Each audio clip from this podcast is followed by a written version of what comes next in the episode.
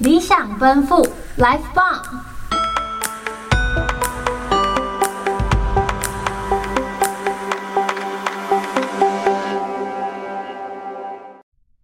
文学储物罐，我们开罐啦！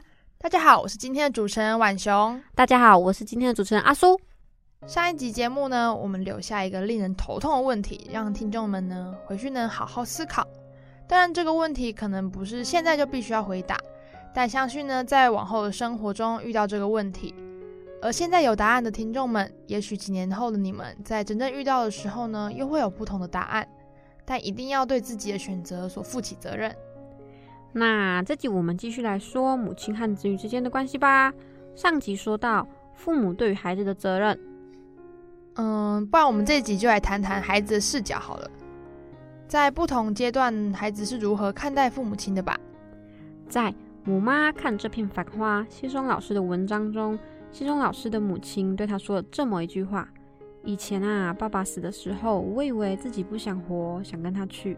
现在我想活，想活得更好。”这句话呢，我想对于当时的西松老师感触一定很大。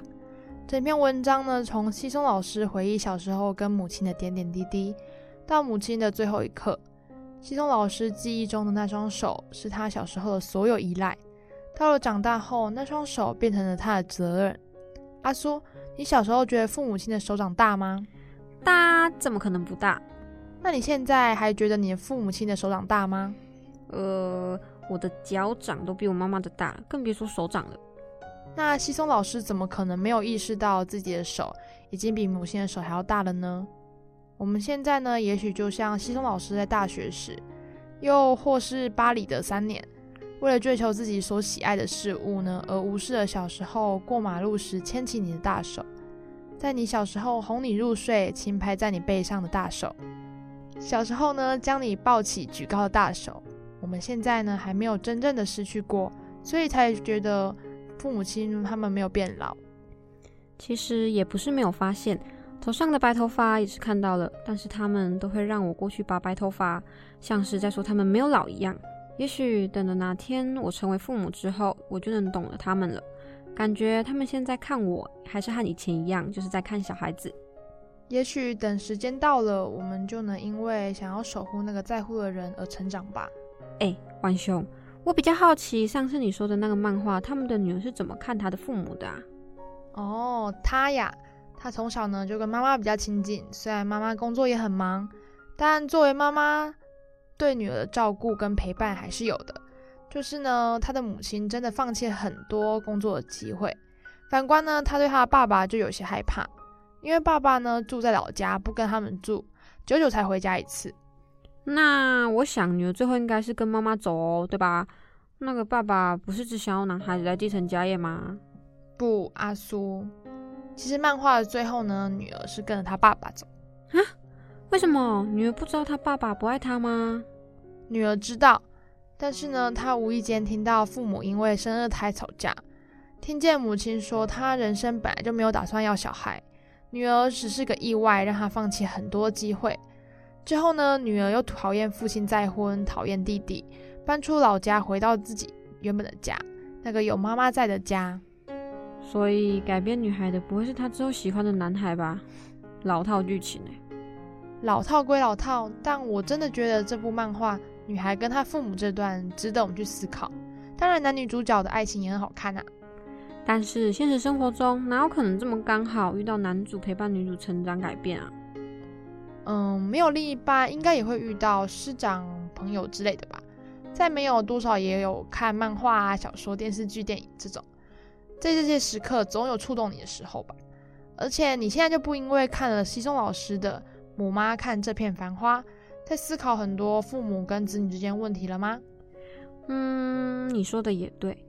那在听节目的听众们，你们想到什么关于父母和子女之间的问题，也都欢迎在底下留言哦，让更多的人可以一起参与讨论。当然，每个人的观点都不同，我们每个人都有发言权，但也要记得尊重他人的发言哦。是是是。那阿苏，你自己在这两集节目中又有什么疑问吗？我很好奇西松老师母亲画的画，哎，尤其是文章中提到的那幅夕阳。嗯，这我就没办法回答你了。但是呢，我反复看了这篇文章，不知道是我过度解读还是怎样。这夕阳画呢，就像是暗示着文章走向。太阳下山的一瞬间，而故事也就转入了母亲生病，最后离开。而西松老师也写了多年后看到这幅画的心情，是一种心理的猝然震动。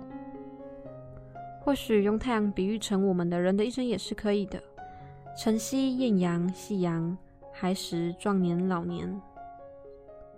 嗯，阿叔怎么突然这么比喻起来了？嗯，没有啊，就突然觉得好像挺符合的。晨曦是一日的开始，希望的开始，不就是新生？那就是小孩啊。艳阳是最耀眼，也是最高点，就像是壮年时期所有梦想、有家庭、一只手要撑起一片天的感觉。然后夕阳是一天的结束，最后的一束光，也是最后的期待与希望。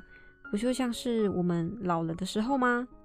哼，我以为你说老年时候是要说回光返照呢，还最后一束光。但我想起了那一句“夕阳无限好，只是近黄昏”。